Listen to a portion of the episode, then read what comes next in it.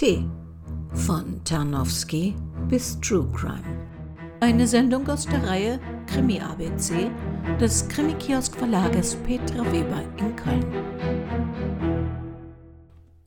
Als ich so über das T zum Thema Krimi ABC nachdachte, da dachte ich, oh, das wird einfach. Bei uns geht's ja oft ums T wie Täter, Taten, Tatorte. Andererseits haben wir alle schon sehr viel dazu gehört. Über welches T wissen wir denn eigentlich noch wenig? Hm, beginnen wir mal mit T wie Tanato Print. Schon mal gehört? Ich bis jetzt jedenfalls nicht. Eine kleine Warnung, die folgenden Minuten sollten Sie vorsichtshalber nicht vor, während oder nach einer Mahlzeit hören. Aber ich verspreche, danach wird's besser. Okay, folgende Szene im Krimi. Wir befinden uns in den Hallen einer x-beliebigen Gerichtsmedizin. Nein, kann ich ihn noch einmal sehen? Nur ganz kurz. Ich will ihn noch einmal sehen. Bitte, bitte beruhigen Sie sich doch.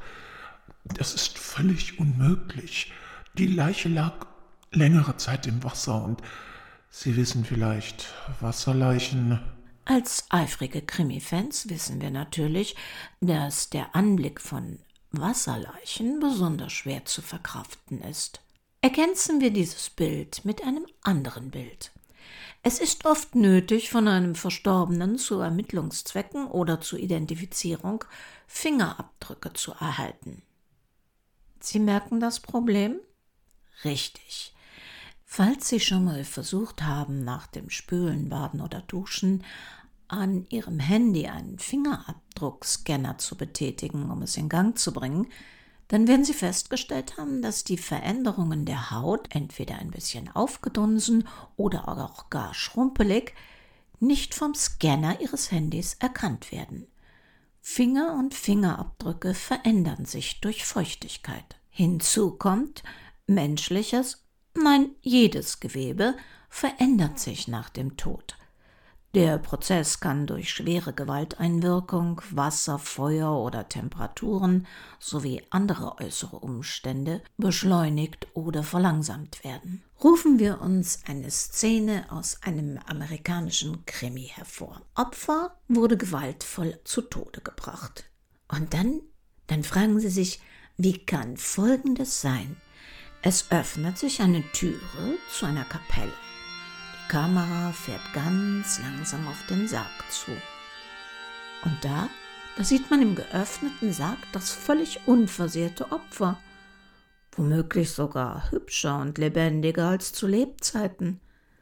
Obwohl wir ihm alle entgegensehen, wird der Tod und alle Vorgänge darum, zumindest in unserer Gesellschaft, weitgehend verdrängt. War Ihnen bewusst, dass es in Deutschland eine hygienische Totenversorgung gibt? Die hygienische Grundversorgung hat das Ziel, den Leichnam vor seiner endgültigen Bestattung, die durch Begräbnis oder Einäscherung erfolgen kann, in einen möglichst hygienisch einwandfreien, ästhetischen und würdigen Zustand zu bringen. Der Leichnam wird gereinigt, vor allem auch von Blut, desinfiziert und von Kanülen oder anderen Krankenhausutensilien befreit und dann eingekleidet. Danach wird er frisiert und gegebenenfalls geschminkt. An diesem Punkt hört heutzutage die Totenbehandlung in Deutschland meistens auf. In den USA, wie in meinem Krimi-Beispiel, in Russland, England und Frankreich, wo die Aufbahrung und das Abschiednehmen am offenen Sarg noch üblich ist, geht sie aber häufig weit darüber hinaus. Tevi Thanatos, der Gott des Todes aus der griechischen Mythologie, ist der Namensgeber für die Thanatopraxie, eine Methode der Einbalsamierung.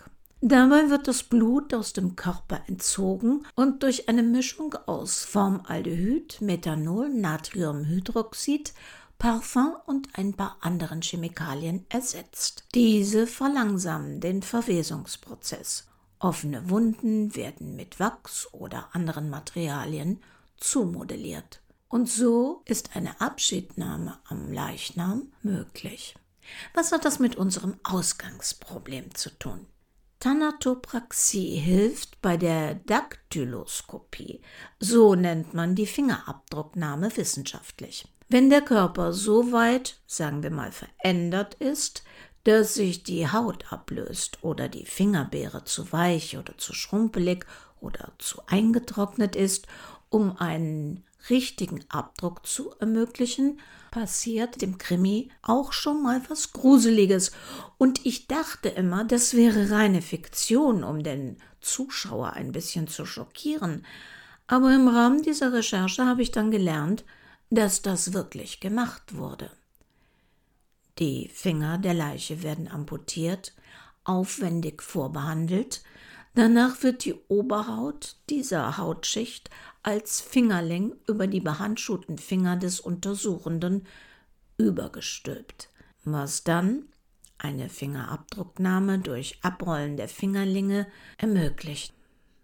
Die Haut einer Leiche wie Handschuhe zu nutzen, hatte aber mehrere Probleme. Zum einen ist der Körper durch die Amputation nicht mehr unversehrt, zum anderen ist das Verfahren für die Untersuchenden psychisch sehr belastend. Heutzutage kann man das Thanato-Print-Verfahren dazu nutzen. Hierzu werden die Kenntnisse aus der Thanatopraxie genutzt, man bearbeitet aber nicht mehr den ganzen Körper. Man öffnet lediglich am Daumen das Handgelenk mit einem kleinen Schnitt, spült die Blutgefäße der Hand und lässt dann über eine Kanüle eine Mischung aus lauwarmem Wasser mit ein paar Chemikalien in die Gefäße laufen, bis die Fingerbeeren wieder prall und fest sind. Nach etwa 30 Minuten können dann tatsächlich in den meisten Fällen wieder Fingerabdrücke genommen werden, auch von Wasserleichen. Natürlich funktioniert das nur, wenn die Fäulnis noch nicht so weit fortgeschritten ist, dass gar kein Gewebe mehr verfügbar ist. Anders als bei der Einbalsamierung ist diese Fixierung nicht dauerhaft und löst sich wieder.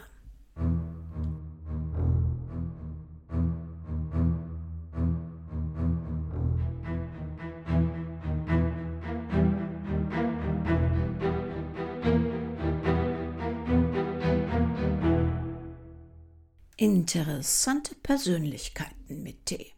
Ein Meilenstein in der Geschichte der Kriminalforensik ist der Fall T wie Tesno, Vorname Ludwig. Das sagt Ihnen nichts? Mir bisher auch nicht. Dabei wurde im Fall des Serienmörders wirklich Bahnbrechendes für die kriminologische Beweisführung erstmals angewandt. Unsere Geschichte beginnt ein paar Kilometer nördlich von Stettin in Stolzenhagen, einem Ort, den es mit diesem Namen nicht mehr gibt. Dort wird 1872 Ludwig Tesno außerehelich geboren. Soll heißen, die Mutter ist zwar verheiratet, lebt aber mit einem anderen Mann zusammen. Ludwigs frühe Jahre sind kein rosa-blaues Kinderparadies. Die Mutter leidet an Epilepsie, eine Erkrankung des Gehirns, die in jener Zeit als Geisteskrankheit eingestuft wird. Ludwigs Vater, hm, ganz genau ist das mit der Vaterschaft nicht geklärt, säuft nicht nur, er ist doch gefährlich. So muss er sich vor Gericht wegen einer Messerstecherei verantworten.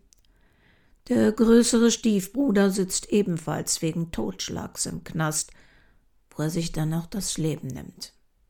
Seine Mutter trennt sich nach einiger Zeit vom gewalttätigen Freund und heiratet erneut. Tja, Friedrich Ludwig Tesno, ihr neuer Mann, ist allerdings auch kein Märchenprinz. Ihrem Männertyp treu bleibend säuft und schlägt auch Tesno, der den kleinen Ludwig durch die Eheschließung zum ehelichen Kind macht.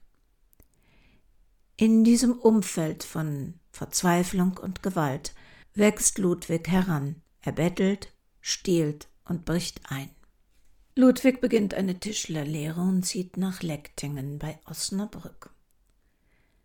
Am Morgen des 9. September 1898 machen sich die siebenjährigen Mädchen Elise Heidemann und Elise Langemeier auf ihren Schulweg.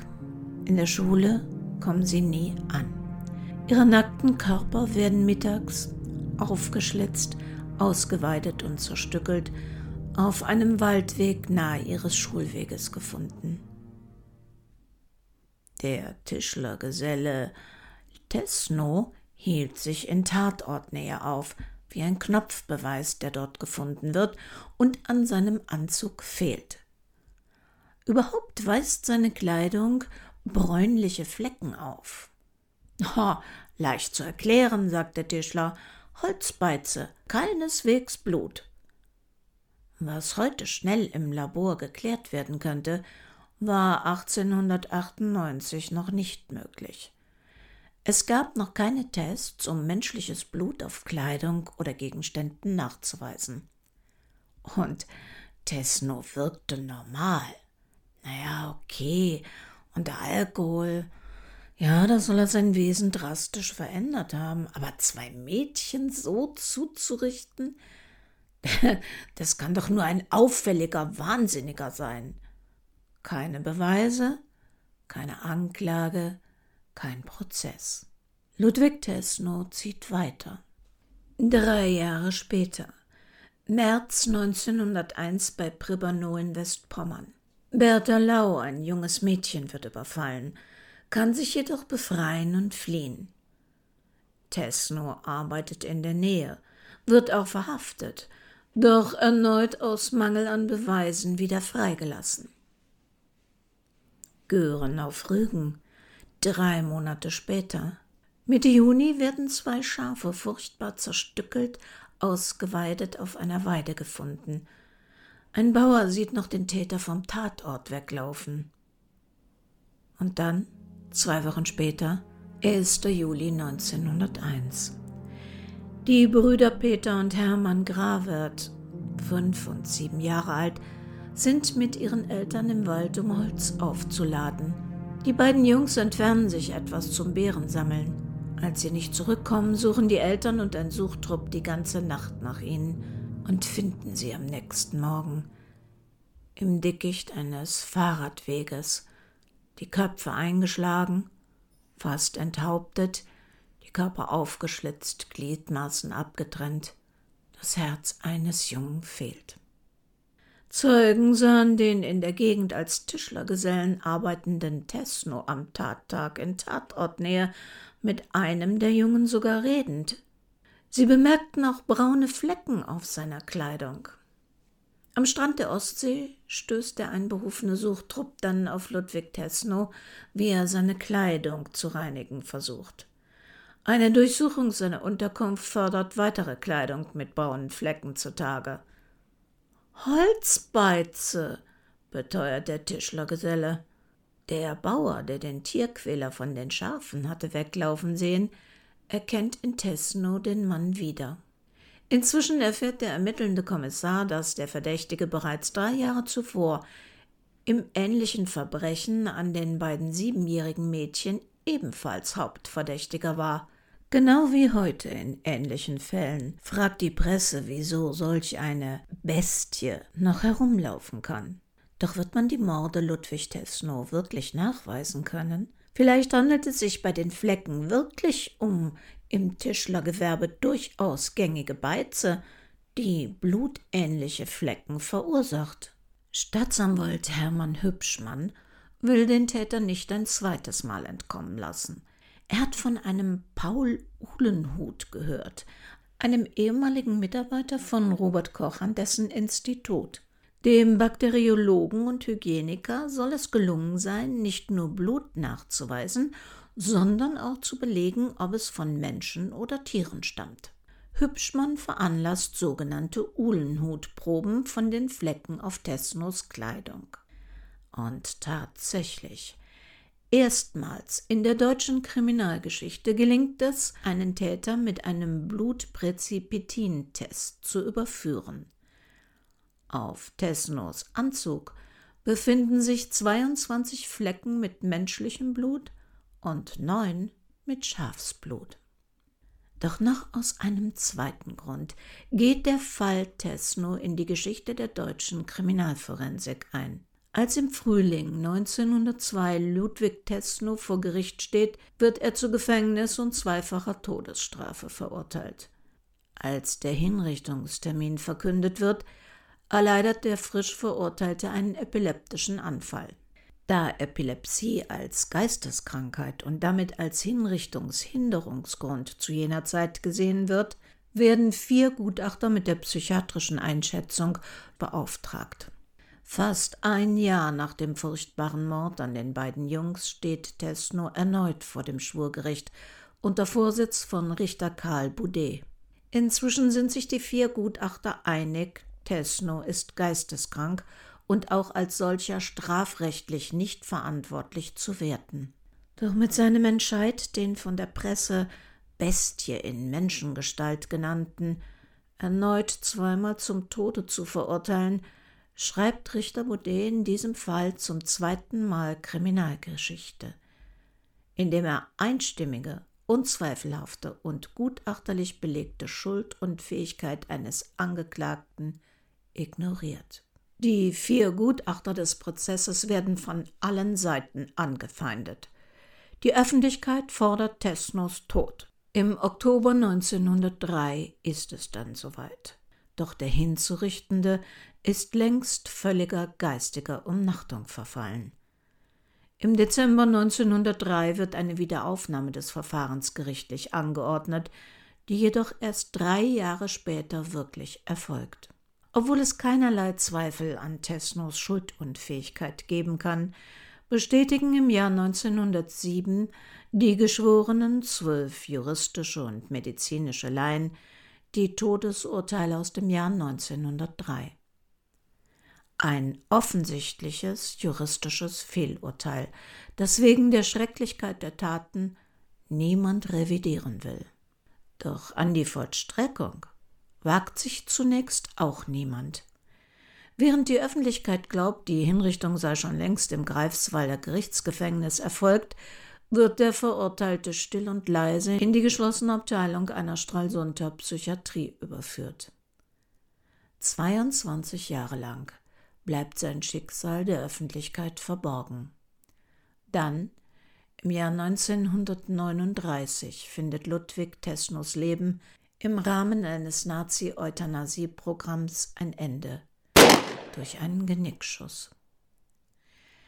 Das Uhlenhutsche Präzipitin-Reaktionsverfahren gilt nach diesem Prozess in Deutschland als anerkanntes gerichtliches Beweismittel zur Feststellung von Blut und dessen Unterscheidung in menschliches oder tierisches – sogar zur Unterscheidung verschiedener Arten und wird später für Speichel und Sperma weiterentwickelt. Bahnbrechend für die Forensik. Es sei aber nicht verschwiegen, dass Paul Uhlenhuth seine Forschung zur Rassenermittlung auch in den Dienst der Nationalsozialisten stellte und daran beteiligt war, jüdische und den Nazis unliebsame Kollegen der Uni Freiburg zu entlassen, sowie medizinische Versuche an schwarzen Kriegsgefangenen zu veranlassen.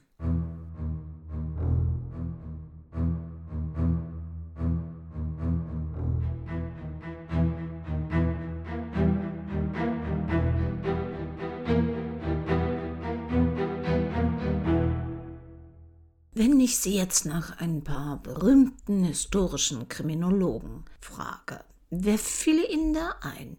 Franzosen, Eugène François Vidocq, Alexandre Lacassagne, Edmond Locard, Alphonse Bertillon. Alle vier kamen schon in unserem Podcast vor. Aber kennen Sie auch eine Frau? Na, eine historische Kriminologin. Nicht? Dann stelle ich Ihnen heute T. Tarnowski, Pauline Tarnowski vor, die erste ihrer Art, die wir wohl rückblickend die Mutter der Kriminologie nennen dürfen. Nikolai Ilarionowitsch Koslow ist ein weitgereister russischer Arzt. Zunächst Sanitäter beim Militär, dann Medizinprofessor an der Uni Kiew und später Direktor des medizinischen Departments im Kriegsministerium. Von 1869 bis 1871 leitet er die Medizinisch-Chirurgische Akademie.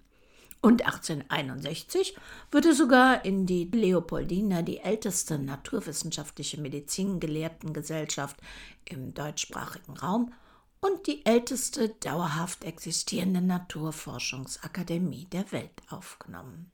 So etwa 1847, 48, genau weiß man es nicht, wird Dr. Koslow Pauline eine Tochter geboren. Und sie schlägt ganz nach ihrem Vater. St. Petersburg in der zweiten Hälfte des 19. Jahrhunderts wird moderner. Frauen dürfen jetzt reisen und erhalten Ausbildung. In diesem offeneren Klima, naja, wenn auch immer noch eine Männergesellschaft, wird sie Medizinerin und durch Heirat Pauline Tarnowski. Ihr Fachgebiet weibliche Kriminalität. Sie, die mit ihrer älteren Schwester in begüterter intellektueller Bürgerlichkeit aufwachsen darf, begibt sich fortan in Gefängnisse und Armenhäuser und fotografiert Hunderte weiblicher Krimineller. Häufig Prostituierte, Diebinnen, aber auch Gatten und Kindsmörderinnen. Sie tut, was ihre männlichen Kollegen nicht dürfen. Sie vermisst die kompletten Körper der Frauen und folgt den Ideen großer Kriminologen ihrer Zeit wie Bertillon oder Cesare Lombroso, dessen Meisterschülerin sie wird. Ihre Messungen sollen zunächst beweisen, dass die anthropologische Kriminalitätstheorie, dass Körpermerkmale in direktem Zusammenhang mit der Veranlagung zu Verbrechen stehen, richtig ist. Im Folgeschluss würde das wiederum bedeuten, dass die Neigung zur Kriminalität mit Körpermerkmalen vererbt wird.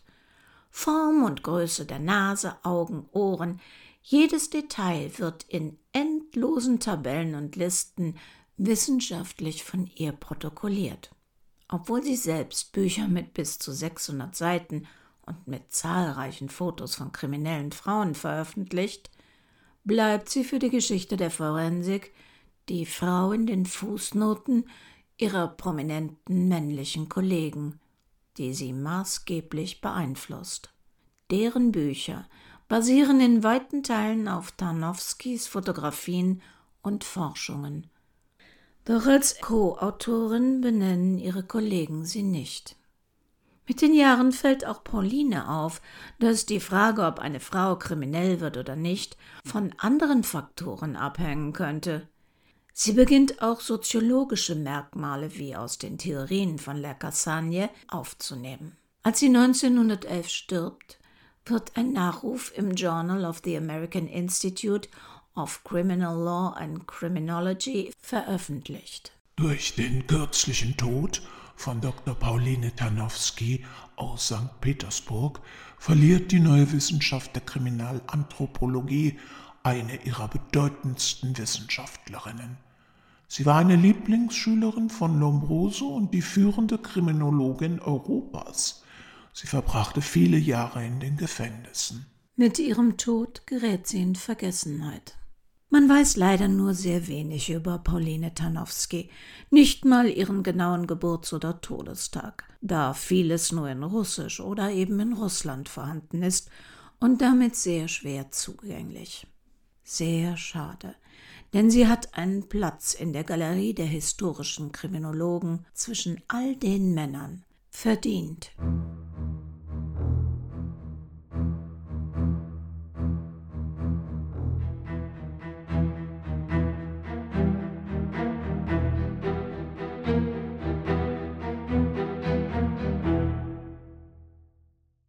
Ich möchte mal was mit Ihnen besprechen zum Thema TV True Crime.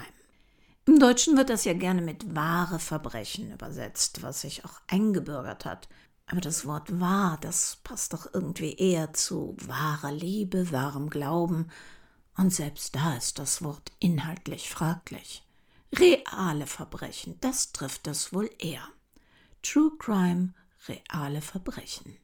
Wir alle manche mehr, manche weniger, tragen dieses kleine Voyeurismus-Gen in uns, das uns hinsehen und hinhören lässt, wenn anderen Schauriges, Grausiges widerfährt. Ich persönlich glaube, dass das evolutionstechnisch bedingt ist. Wir tun dies aus dem Instinkt heraus, Informationen über Gefahrensituationen zu gewinnen. Und wenn diese Gefahren weit von unserem eigenen Erleben entfernt sind und wir in sicherer Entfernung beobachten, dann gibt uns das den Kitzel des Überlebens, des uh, Glück gehabt, ist einem anderen passiert, was man vielleicht auch mit dem Wort Unterhaltung umschreiben könnte. Das Problem in der Fiktion, dem Kriminalroman, kann man sich diesem Vergnügen lustvoll hingeben. Bei True Crimes ist das ethisch schwieriger. Als 2014 der amerikanische Podcast Serials Furore machte, dachte ich, wow, das ist ja mal cool. In einem echten, aktuellen Fall quasi ermitteln, Rätsel klären, Fragwürdigkeiten anprangern. Und tatsächlich, am Ende hat der Podcast Serials mit dazu beigetragen, dass ein Mordurteil aufgehoben wurde. Hm, in Deutschland käme man da natürlich sehr schnell und völlig berechtigt an Datenschutzgrenzen wollte man das so konkret nachmachen. Der Eindruck des Coolen verflüchtigte sich bei mir allerdings auch schnell, als ich las, dass sich neben den Podcast-Produzenten auch massenhaft Hörer auf Recherche begaben, sich in Foren zusammenschlossen, spekulierten, was das Zeug hielt und gnadenlos Daten und Namen austauschten.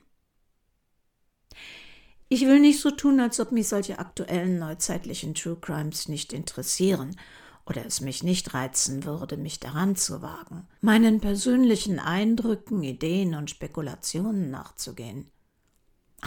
Und es würde wahrscheinlich sogar die Downloads dieses Podcasts enorm vervielfachen. Aber will ich das? In den vergangenen drei Wochen lief im ZDF Sonntagabend der Dreiteiler Karen Peary nach einem Kriminalroman von Val McDermott und ist noch verfügbar bis zum 18. September in der Mediathek. Da initiieren die Nachforschungen einer Podcasterin die Wiederaufnahme der polizeilichen Ermittlungen eines 25 Jahre zurückliegenden und ungelösten True Crimes. Na, klingt doch toll, oder? Der Roman zeigt aber auch sehr deutlich, dass so etwas nicht ohne Konsequenzen ist. Schon als die True Crime Welle aufkam, und da hatte ich noch nicht im Traum eine Vorstellung, was heute dazu alles produziert wird, habe ich mich gefragt, wie weit kann und darf man bei solchen Geschichten gehen? Vor ein paar Wochen schickte mir dann Sabine Schümosch vom Krimi-Keller in Peine eine Mail mit dem Vermerk, könnte dich interessieren. Im Anhang war ein PDF des Weißen Rings, der sich hier in den Infos zur Sendung verlinke. Der Weiße Ring, falls das jemand nicht weiß, kümmert sich in Deutschland um Menschen, die Opfer eines Verbrechens wurden und versucht zu helfen und zu schützen. Bei seiner Analyse von True Crime Veröffentlichungen, also sowohl im Printbereich als auch Fernsehen, Filme und Podcasts, hat der Verein ein paar sehr erschreckende Erkenntnisse gewonnen. Dass True Crimes boomen, naja, das wissen wir am besten. Reale Verbrechen werden aber zu einer vermarktbaren Ware. Dabei geht es fast immer nur um Tötungsdelikte und häufig sind die Sendungen, Bücher und Zeitschriften schnell, ja, man möchte sagen, zu schnell produziert. Was allerdings wirklich traurig und bedenklich ist, dass auf Opfer und ihre Angehörigen meist keine Rücksicht genommen wird. Angehörige auch selten eingebunden oder gar um Erlaubnis gefragt werden. Wussten Sie, dass Mörder, die aus der Haft entlassen werden, ihre Einwilligung zu einer identifizierenden Berichterstattung geben müssen, während die Rechte ihrer toten Opfer nach zehn Jahren so gut wie erloschen sind. Auf fast 60 Seiten hat das Magazin Forum Opferhilfe recherchiert, was True Crime Berichterstattungen anrichten. Dabei können sie durchaus auch sinnvolle Funktionen erfüllen. Nämlich immer dann, wenn Opfer oder ihre Angehörigen die Öffentlichkeit suchen, dann kann ein True Crime Beitrag sinnvoll sein. Wenn man recherchiert und Hörern oder Lesern einen realen Kriminalfall richtig nahebringen will, dann verliert man, und ich weiß, wie schnell das geht, manchmal den Blick für das Ganze. Schon eine flapsige Wortwahl kann Opfern gegenüber Respekt, ja pietätlos sein. Und die heikle Frage, darf eine True Crime Sendung Spaß machen? Wie ist das für Hinterbliebene, wenn sie einen Fernseher, einen Stream anstellen und plötzlich ihre eigene Geschichte, die ihrer Liebsten, derer, die vielleicht verstorben sind, ihre intimsten Angelegenheiten plötzlich und ohne Vorwarnung aus der Sicht Wildfremder vor Millionen Menschen ausgebreitet sehen oder hören. Und wie wirkt sich begleitende Werbung aus? Vor einem Kannibalismusfall, so wertvoll wie ein kleines Steak? Die wohl längste Praline der Welt in einer Werbepause zu einem Vergewaltigungsfall?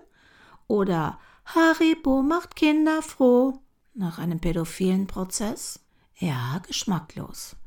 Werbung kann im Kontext realer Verbrechen geschmacklos und verletzend sein. Doch nicht jeder Podcaster zum Beispiel hat konkret Einfluss auf eingespielte Werbungen seines Hosts. Dies geschieht oft relativ willkürlich. Der Weiße Ring hat deshalb drei Forderungen an True Crime Produzenten.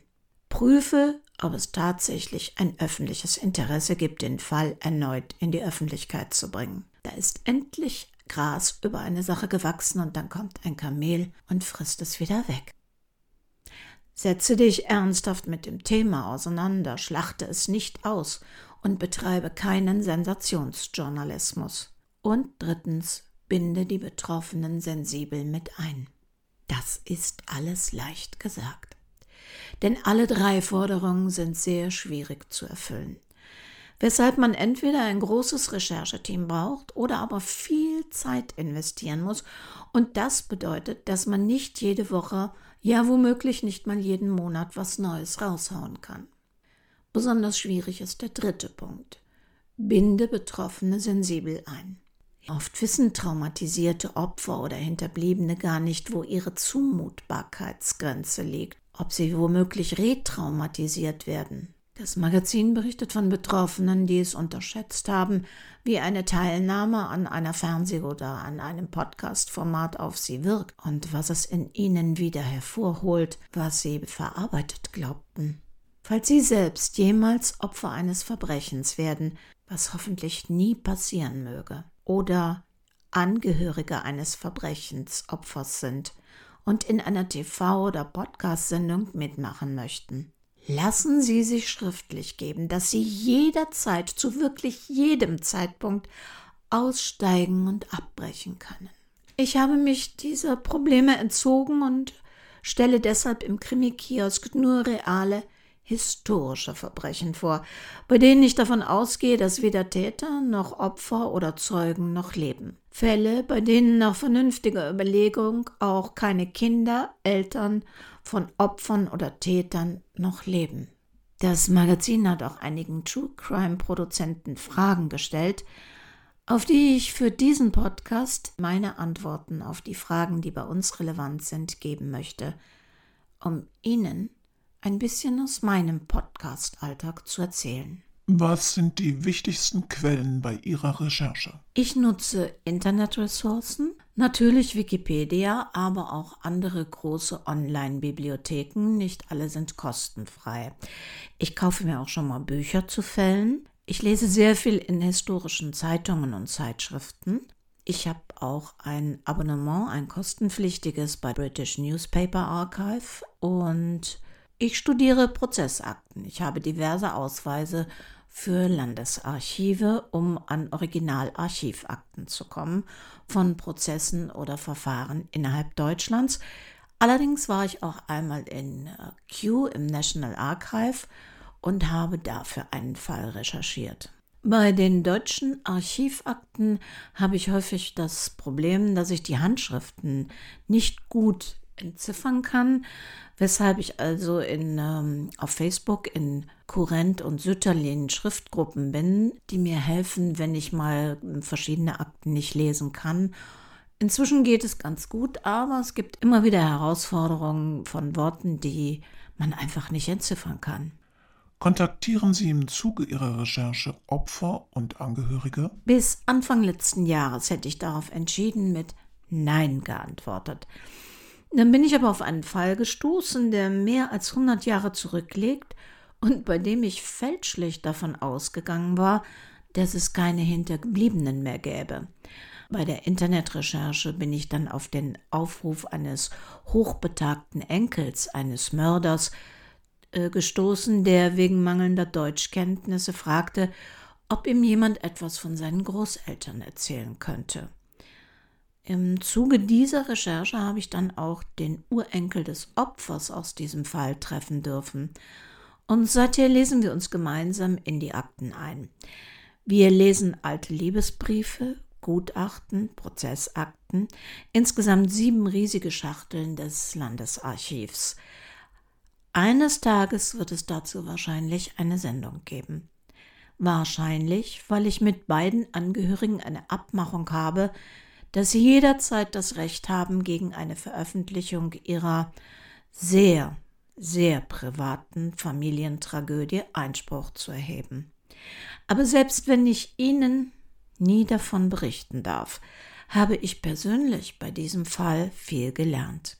Ein Verbrechen, ein Mord reißt eine tiefe Wunde in die Familien der Opfer, aber auch in die des Täters und manchmal sind die Familien sogar identisch. Diese Wunde vernarbt erst über mehrere Generationen und bleibt für immer ein Teil der persönlichen Geschichte von Menschen, die selbst vielleicht gar nichts davon erlebt haben. Wie wichtig ist Ihnen die Perspektive der Betroffenen in Ihrem Format? Betroffene sind für mich Täter, Opfer, Zeugen und deren Angehörige. Manchmal auch soweit bekannt, die Ermittlerpersönlichkeiten. Bei historischen Verbrechen erfährt man häufig bis ins kleinste Detail alles über den Täter, weil er oder sie und die Motive über Jahrzehnte hinweg analysiert und studiert werden. Die Opfer treten im Verlauf der Geschichte dann doch in den Hintergrund und das finde ich gut und heilend. Deshalb ist eine konkrete Perspektive einzunehmen häufig schwer und kann im Grunde immer nur ein Versuch von Empathie sein. Binden Sie Betroffene in den Entstehungsprozess Ihres Berichts mit ein? Für den einzigen True Crime Fall, den ich für den Krimi-Kiosk recherchiere, in dem es noch Betroffene bzw. Angehörige gibt, kann ich das bejahen. Manches war und ist schmerzlich in der Recherche so eines Prozesses. Und ich gebe zu, es gab Mails mit Archivmaterial an die Hinterbliebenen, denen ich eine Warnung vorangeschickt habe, dass der mitgeschickte Anhang zu großer Traurigkeit führen wird, oder dass er von solcher Intimität und Privatheit ist, dass er durch mich nicht öffentlich gemacht wird. In solchen Momenten hätte ich lieber neben dem Empfänger der Mails gesessen und etwas Tröstliches dazu gesagt. Tja, wovon träumt man denn als True Crime Podcaster? Einen ungelösten Kriminalfall mit kniffliger Recherche selbst zu lösen? Einem großen Geheimnis auf die Spur zu kommen und damit reich und berühmt zu werden? Einem Opfer mit der eigenen Recherche Gerechtigkeit zu verschaffen? Oder einen Unschuldigen aus dem Gefängnis zu holen?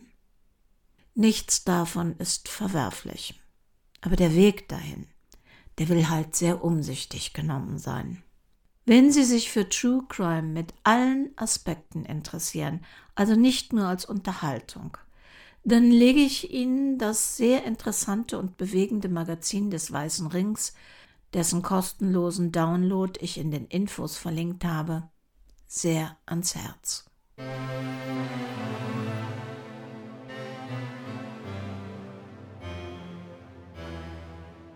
Das war's also für heute zum Tee. Ah, natürlich könnte man noch vieles dazu sagen.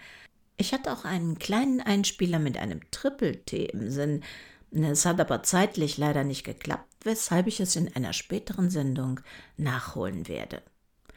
Ich habe sehr viel gelernt bei der Vorbereitung. Ich hatte zum Beispiel keine Ahnung, dass ich Fingerbeeren habe, aber ich finde das Wort sehr schön. Wir hören uns wieder am ersten Donnerstag im September, am 7.9. Und bis dahin, ob Sie nun True Crimes mögen oder doch lieber dem fiktionalen Verbrechen frönen, wo immer Sie sind und was immer Sie tun, passen Sie bitte gut auf sich auf.